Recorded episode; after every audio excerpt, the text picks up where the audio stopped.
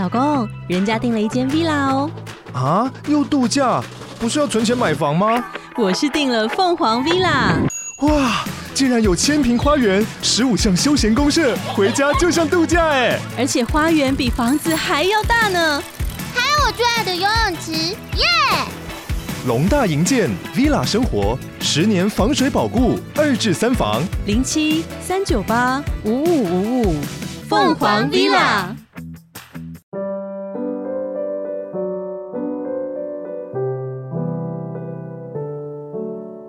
各位线上的听众朋友，大家好，欢迎来到《懂心理调出好关系》的节目，我是美味关系实验室的节目主持人江尚文，智商心理师。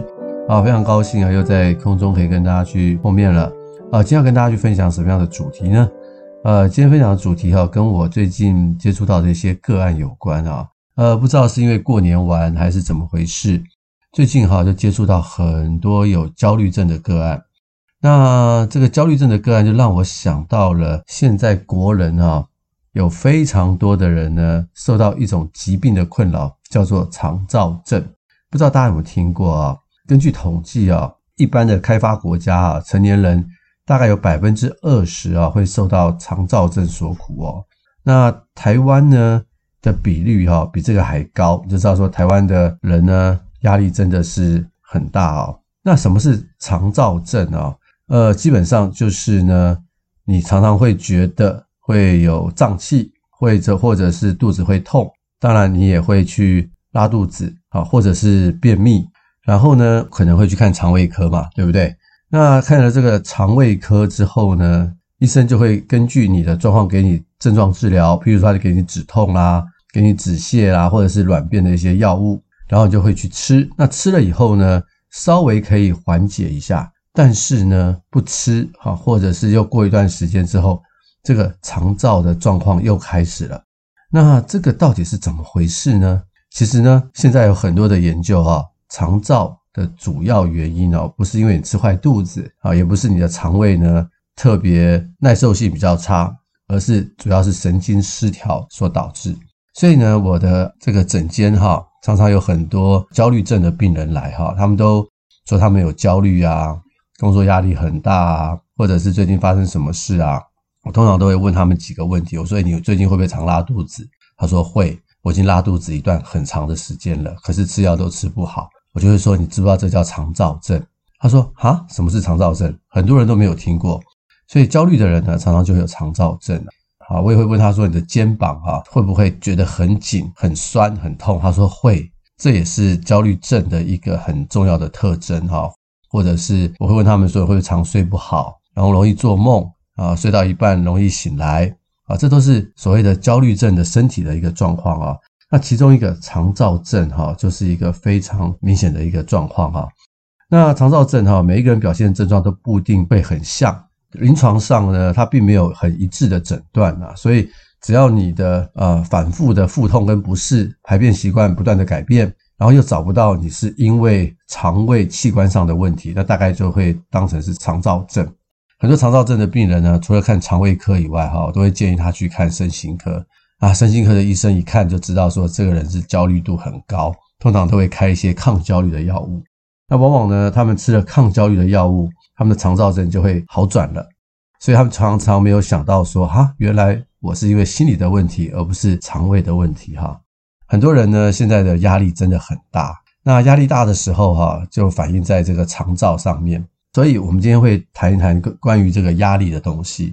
那不知道你觉得你自己压力大不大？大的时候啊，你会很有感觉哦。我现在压力真的超大。可事实上哈，我们现在很多人呢，都是长期处在一种慢性的压力之下。那人呢，在压力的时候哈，我们的反应会是怎么样呢？我们通常身体的原始反应就会有打或逃的反应。那很快的反应，通常都是透过我们所谓的交感神经的系统。那事实上，除了交感神经系统以外，我们还会有所谓的压力荷尔蒙。人在压力之下的时候，会分泌一种所谓的荷尔蒙，叫做皮质醇啊。这个皮质醇就我们又称它为压力荷尔蒙。那这压力荷尔蒙可以干嘛呢？它基本上一分泌之后哈，它就会提升我们的战斗力。然后呢，这个战斗力呢，就可以让我们去应付我们接下来要打或者是要逃。所以这个皮质醇呢，对于我们人呢是非常非常重要的。但是呢，压力太大的时候啊，这个压力荷尔蒙啊，这个皮质醇呢就会大量的分泌和停不下来。当皮质醇哈大量的分泌的时候，人会有一种什么样的感觉呢？第一个就是会觉得感到很疲劳啊。我最近就有这种情况，过年的时候稍微好一点啊。过年前呢，常常我就觉得非常的疲劳，然后容易感冒，体温不稳定，容易手脚冰冷，脸呢会发热。那还有另外一个就是肌肉酸痛，我特别有感觉。我常常觉得我肌肉很酸很痛，可是呢，我并没有去做什么重训。常常觉得肌肉酸痛，另外呢，性欲会降低，对很多事情不感兴趣。此外呢，体重会增加，啊，就是会变胖。假如哈，你有以上这些指标的话，你可能就要想一想，我们的压力荷尔蒙太高了，也就是我们的压力呢太大了。可能大家会有一种感觉，就是说我年轻的时候都很抗压啊，那为什么年纪大了以后呢，好像对压力的反应哈就会。没有办法像以前那么的抗压。其实呢，随着年纪增加，哈，我们的身体会老化啊。当我们碰到压力的时候，我们会分泌这种所谓的压力荷尔蒙，它会跑到这个血液当中。那主要是它要被我们的细胞所吸收。可是呢，很可惜啊，当我们年纪越大的时候，我们的细胞就不容易吸收它，所以呢，细胞里面的这个压力荷尔蒙啊就会降低。这个压力荷尔蒙啊，皮质醇没有办法进到细胞当中的时候。它就会留在血液当中，所以这会造成什么样的现象呢？它就会造成细胞中的皮质醇过低，我们会感觉到很疲倦。那血液中的皮质醇呢，太高了，我们就觉得神经很紧绷。对，这是不是很多人在压力之下的一些反应呢？尤其是有一点点年纪的人，是不是特别会有这种感觉呢？很多人呢都会跟我讲说啊、这个心理师啊，我每天到了四五点的时候啊，我就觉得特别特别的累。原因很简单，因为那个时候哈，我们的压力荷尔蒙啊是分泌最高的时候。可是呢，我们身体很需要能量，压力荷尔蒙却无法进到细胞当中，所以我们就打哈欠，觉得很累，然后又觉得全身很紧绷，很不舒服。其实这个都是跟压力荷尔蒙哈有关的。当我们的皮质醇呢太高的时候啊，会怎么样呢？我刚刚已经讲了，会有些症状哈。那跟心理方面会有什么样的关系？它会影响我们的情绪。它会影响我们的记忆，啊，这些东西都会有很大的一些影响。最恐怖的是什么呢？皮质醇太高的时候呢，我们在脑中哈血清素的停留时间会下降，也就是说我们会比较忧郁。事实上哈，很多的研究告诉我们呢，忧郁症的人哈，有百分之五十的人身上的皮质醇的浓度都是比较高啊，原来就是这个样子。所以压力它不只会导致焦虑哦，它也会导致忧郁哦。它会使我们的血清素哈在脑中的时间变短，因此呢，我们人就会觉得比较忧郁，也会比较焦虑。呃，此外呢，当皮质醇过高的时候啊，我们头脑里面啊处理一些记忆的海马回哈也会受到影响，海马回呢会变得比较小。所以呢，皮质醇过高，压力太大的话。得到阿兹海默症，也就是老年痴呆症的机会呢，就会大增。所以很多人呢，在压力之下，哈，长期的压力之下，常常会觉得自己的记忆变差。其实跟这个是有关的。所以大家不要小看压力对我们的影响，压力对我们的影响呢是非常大的伤害。很多时候，哈，我有很多个案呢，他们有忧郁啊，或者是焦虑啊，来我们的诊间的时候，我们都会谈谈他们的原生家庭啊。我们就会发现呢，大部分的案主呢，他们的原生家庭从小呢都会有一些问题，要不然呢就是父母吵架啊，要不然就是离婚，要不然就是家里家族呢发生了一些什么样的事情，或者是呢父母是那种非常严格指责型的管教，或者是非常缺爱啊，很冷漠的一种家庭环境。小孩子在这种环境下去成长，他们其实长期的就承受了这种所谓的慢性的压力。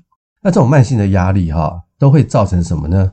都会造成他们的压力的反应系统啊变得比较高度敏感。他们在小的时候哈，这皮质醇呢就分泌的比较高了。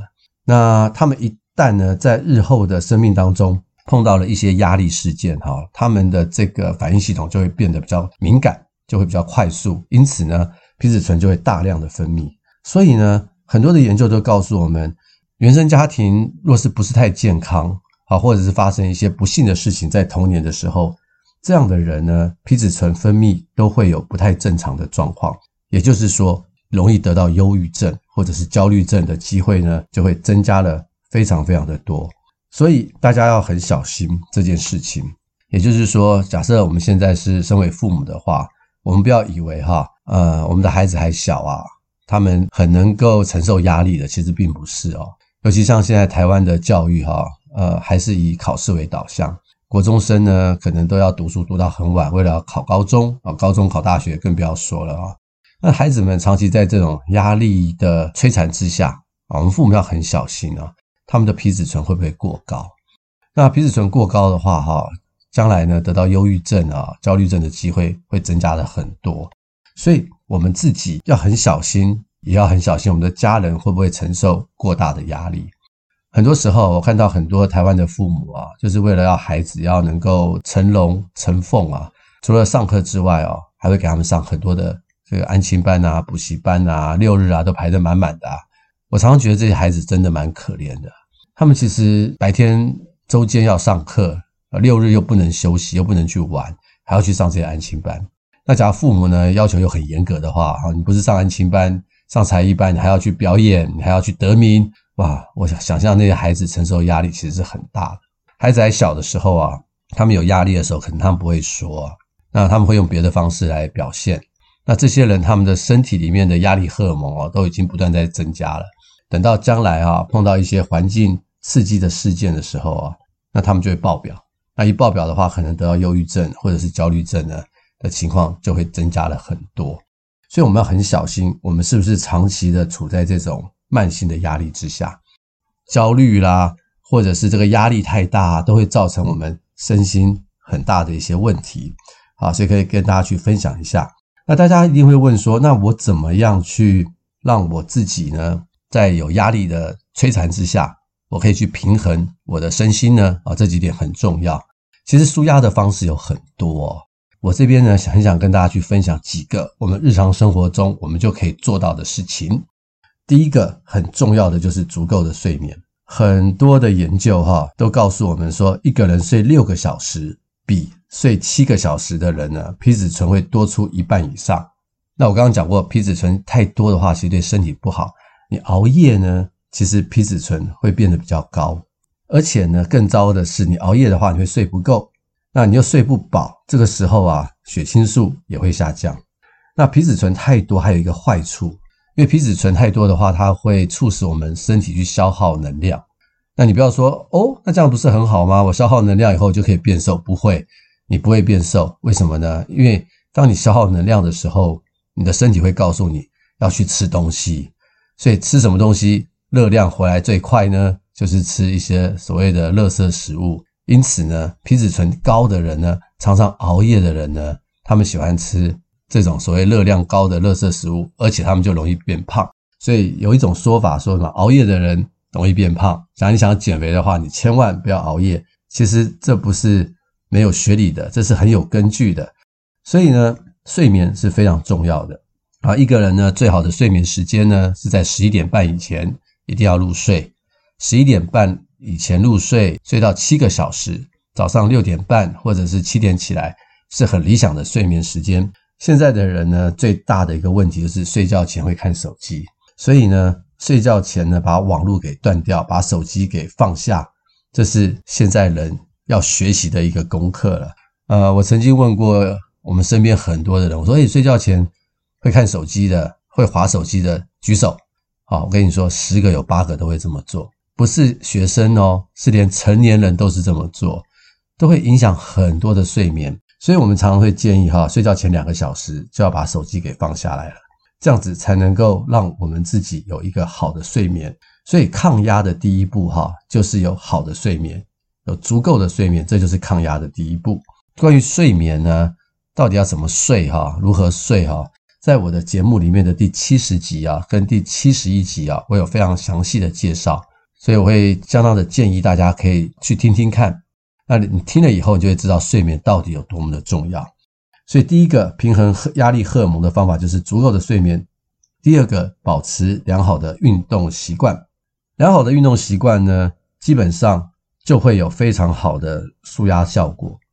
有一个很有名的期刊哈，叫做《职场健康心理学》的期刊啊，他们有一个临床的研究，他说每一天只要到公园啊散步半个小时，就会有舒压的效果，就可以使身体里面的皮质醇的浓度啊下降很多。他说呢，种种花、爬山、去海边走走，光脚啊接触泥土啊，那个效果更好。所以人啊是需要运动啊，人运动的时候哈，我们的皮质醇会下降。快走啊，慢跑都是不错的选择。那我也常跟我的个案讲啊，现在很多人都没时间运动，对不对？我常常在节目里面会去分享，就是你找一个捷运站出来，或者是你开车停车，骑摩托车放在比较远的地方，然后走半个小时的路去上班，最好是一定要晒到太阳。这些都是可以使我们的皮质醇啊分泌是正常，或者保持良好的运动习惯，非常非常的重要。没有办法每个礼拜去运动三次的上班族啊，就是靠走路，每天走四十分钟就会有很好的效果了。第三个哈，就是冥想，然后学习去放松啊。我相当的建议用这个方法，尤其是上班族。很多时候哈，我有很多的个案啊，他们的压力真的很，从早上班到下班，时时刻刻都很忙啊，工作量很高，主管又盯着。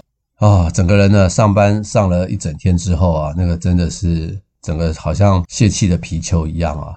我会鼓励他们在中午的时候吃完饭的时候啊，不是趴着睡午觉，而是呢可以去做这个正念的冥想，可以坐在一个舒服的这个椅子上，然后眼睛闭着，听着这个正念的这个指导语啊，然后跟着里面去做所谓的深呼吸啊。很多时候啊，这个真的会让人呢的压力呢完全得到释放啊。我有几个个案，他们真的这么做，他们的回馈跟我说，哇，那个效果真的是非常非常的好。他说就好像睡午觉一样，但是却不会有那种睡午觉起来那种很不舒服的感觉，是一种真正放松的感觉。只有二十分钟就可以达到这样的效果。那假如你不知道说要怎么去做的话，哈，在我的节目里面的第三十二集啊。里面就有有很好的一个指导语啊，是由另外一个心理师他所录的，大家可以跟着去听听看。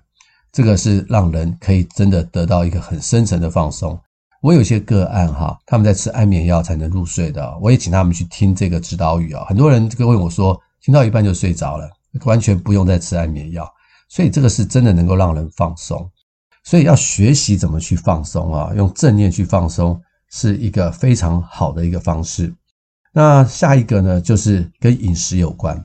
最好的抗压的饮食呢，不是吃这些垃圾食物，也不是大吃大喝，也不是呢跑去 KTV 唱歌跟喝酒那样的一种大量的狂欢就能够舒压的。我觉得比较好的饮食哈，就是地中海型饮食。然后最好不要吃太有糖分或者是碳水化合物的这种地雷食物啊。因为这类的食物会让我们的血糖啊急剧的变化，那那当我们这种血糖急剧变化的时候，身体呢就会分泌更多的肾上腺素，那也会去分泌这些压力荷尔蒙，其实并不是一件好事情啊。很多人在压力很大的状况之下，会想去喝甜的饮料，为什么呢？因为甜的饮料会让血糖一上升，会有愉悦的感觉，但是血糖上升的很快，它下降的也会很快，之后呢就会有失落的感觉。所以每一次呢，就会变成怎么样？好像中毒了一样。当我心情不好，当我有压力，我就去吃糖，我就去喝饮料。这个周而复始的话，其实我们叫做糖成瘾啊，其实对身体是一个非常大的伤害。所以呢，维持身体健康，尽量少碰这一类的东西。地中海型饮食呢是非常好的一个建议。此外呢，很多人会喝咖啡，对不对？我我必须得跟大家去分享啊。一个人呢，一天喝二点五到三杯的咖啡啊，皮质醇会升高百分之二十五，它可能会让你比较有精神。你喝六杯的话，皮质醇会增加百分之三十，而且维持一整天哦。那这都是很恐怖的。可能喝了咖啡以后啊，身体会很有精神，可是呢，这个精神的来源呢，不是因为咖啡因，更是因为你的皮质醇的浓度上升，压力荷尔蒙的上升，让你的身体呢充满能量。可是呢，这个对你的身体呢是一个非常大的一个伤害，所以呢，最好不要喝太多的咖啡。像我每一天哈也都要喝咖啡，坦白讲，可能是现代人的一个习惯吧。但我会告诉我自己，一天呢就喝一杯就好了，就是早上我会喝一杯，接下来我大概就不会再喝任何的咖啡了。有时候我们真的很累，对不对？想要提神醒脑啊，那我会建议呢，很多的研究都告诉我们，用绿茶来代替咖啡会比较好。绿茶里面有所谓的茶氨酸，哈，它可以降低我们的皮质醇，可以让我们有三个小时比较平静的一个状态，所以其实对我们的身体是一个比较好的一个状态。那以上哈这四种哈，就是我们日常生活我们可以去做到的一些事情啊，足够的睡眠，保持良好的运动习惯。啊，冥想放松以及维持饮食的均衡啊，这四样哈是很多成功人士呢，他们日常生活所做的一些事情。很多在美国啊，或者是台湾啊，一些很有名的 CEO 啊，张忠谋啦，或者苹果的贾伯斯啊，啊，或者是比尔盖茨啊，这些名人哈，去看他们的生活作息哈，你都会发现他们都是有足够的睡眠。很多时候你会说哈，他们这么忙，怎么会有足够的睡眠？原因刚好相反。他们之所以这么优秀啊，就是因为他们有先有足够的睡眠，他们才有体力呢去面对一天的生活。另外呢，他们也都会有运动的习惯。好，有一些人是一早就起来去散步晨跑，有一些人是选择下午呢，一定会有一个小时的时间去公园走一走。好，这些名人呢，他们都是在做同样的事情。那当然，饮食他们很注重健康，我们就不用说了。所以很多时候哈，我们。真的很希望我们的身心啊能够达到一定的平衡啊。基本上，我们只要做对这四件事情，我们就不会差太远。所以，我们要很小心我们的压力对我们所造成的影响。很多时候啊，我们可能没有办法去阻止压力源啊，叫他说你我不要有压力源啊，这可能会有点困难，因为我们活在这个世界上，人不可能没有压力。但是压力来的时候呢，我们真的是可以去想一想，我们怎么。不要让我们身体因为压力而产生太大的反应，那长期以来就会造成对身体的伤害，那也会造成焦虑跟忧郁。那我很多的个案哈，不管是焦虑的个案还是忧郁的个案，我都会跟他们分享以上这四点很重要的一个方法。那很多的个案哈，他们真的这样去做以后啊，我就会发现呢，除了我们去晤谈一些他现在生命中或是过去碰到的问题之外，当他这么做的时候啊，他的身体的恢复啊，心灵的恢复啊，忧郁症的减轻、焦虑症的减轻，都会有很大的一个帮助，就会看到有很明显的进步。但是我也有一些个案呢，就很明显，就是我跟他说：“你不要再熬夜了。”他没办法，他就是不听。那我说：“哎，那个你要有运动的习惯。”他说：“没办法，我呢就是很不喜欢运动。当然呢，我就是建议啊，我不没有办法去要求。”我看到这一类的个案，在我的临床经验里面，他们忧郁症或焦虑症的好的很慢。为什么呢？因为他们的压力荷尔蒙都是处在浓度很高的一个状况。所以今天哈，我们要照顾我们自己，我们就要先从压力荷尔蒙降低开始。我们呢，能够去做到一些正确的方式，我们就能够去抗压，我们就不会被压力所捆绑。虽然有压力，但我们仍然可以过一个非常好的生活。啊，这边的父母哈，就是特别要跟大家去分享，就是我们要小心我们的孩子啊，有这个压力过高的一个现象。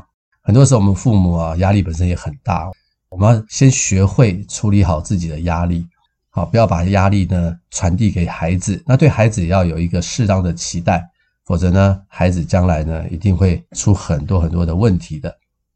啊，最后呢，跟大家去分享一个杜克大学的研究啊。那这个威廉教授呢，他发现呢，没有小孩的职业妇女，看有小孩的职业妇女的皮质醇的分泌谁比较高呢？就他们发现呢，有孩子的职业妇女的皮质醇分泌的浓度比较高啊，这个一想就知道嘛，因为有小孩就是个压力嘛，对不对？很多父母大家都知道哦。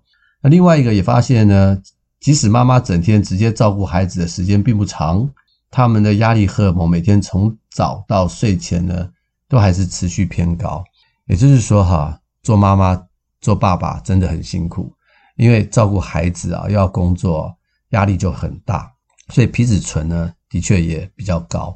然后这一类的妇女或爸爸，他们看起来也是老得比较快，那也是跟皮质醇的分泌过高有关哦。发现到这一类的父母啊，真的很辛苦，辛苦照顾完孩子以后啊，孩子终于睡觉了啊，终于现在是自己的时间了，然后明天还要工作。整个人呢都已经累翻了。所以呢，怎么办呢？我其实就在我的智商室里面啊，就曾经碰到过类似的个案哦。父母真的很辛苦，然后辛苦到他们觉得我们活着就是为了孩子，然后彼此之间的婚姻哈就越来越淡，越来越淡。可是呢，孩子还很小啊，也不能托给别人带，刚好自己的父母又不在身边，这个旁边的支持系统比较薄弱，他问我该怎么办？我想了一想，我就跟他们分享这个实验，他们说不如这样吧。好，你们彼此哈，在这个晚上的时候，让其中一个人带小孩，另外一位呢就去附近的公园去走一个小时。那你们可以轮流，今天是爸爸走，明天就妈妈走。他他问我说，为什么要这么做？我说，因为你们的压力太大，你们要去放松，否则呢，你们会长期处在这种很紧张的状况下哈，对你们的关系、对你们的身体健康、对家庭孩子都不好。然后他们就真的这样子去试着做做看。结果他们做了差不多一个月以后啊，他们回来跟我讲说，诶，他们觉得真的有用哦。他说那个小时哦，他们出去走的时候，真的觉得是一个很放松的时间，可以花一点时间哈，去整理整理今天发生的事情，不会呢一回家就是被孩子的需要所捆绑。然后这个一个小时的时间，他们可以整理自己，他们可以运动，他们可以做任何的事情，他们觉得很开心。然后呢，他们就发现一个月以后呢。先生比较开心，太太也比较开心，他们就更能够呢把自己的心事哈找时间跟对方讲。他们就慢慢的，我就跟他们讲说，好啊，你们开始这样做之后，等到你们孩子睡觉以后，可不可以你们两个有彼此呢聊天的时间？他们刚开始不太习惯啦。那我跟他们讲，这个叫做珍珠时间，就是把对方看成像珍珠一样的宝贵，关心对方的需要，好，开始重新去聊天。好像没有孩子以前的一个状况，他们也真的愿意试着去做做看，因为这对夫妻啊，他们想要改变的动机很强啊，所以我们在智商三个月左右，哇，他们整个的夫妻的关系啊，就变得非常的好。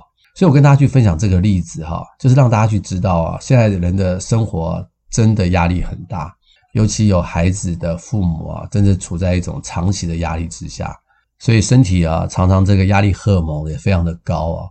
所以学会如何去舒压哈，这是非常非常的重要了。所以今天的节目呢，就是希望跟大家去分享这个，我们不要被压力所击垮了，更不要被这个压力所绑架。虽然我们是处在有压力的环境之下，但是我们却可以有一些好方法，可以去舒压，可以去面对这个压力所造成的这个挑战。啊，希望今天这个节目呢，能够分享美好的资讯给大家。希望这个丰富的心理维他命啊，能够对各位有一些帮助。也欢迎您能够将这个资讯分享给更多的人，让我们都能够成为一个有压力但却不会被压力所击垮，反而能够游刃有余的人。那我们就下回空中再见，拜拜。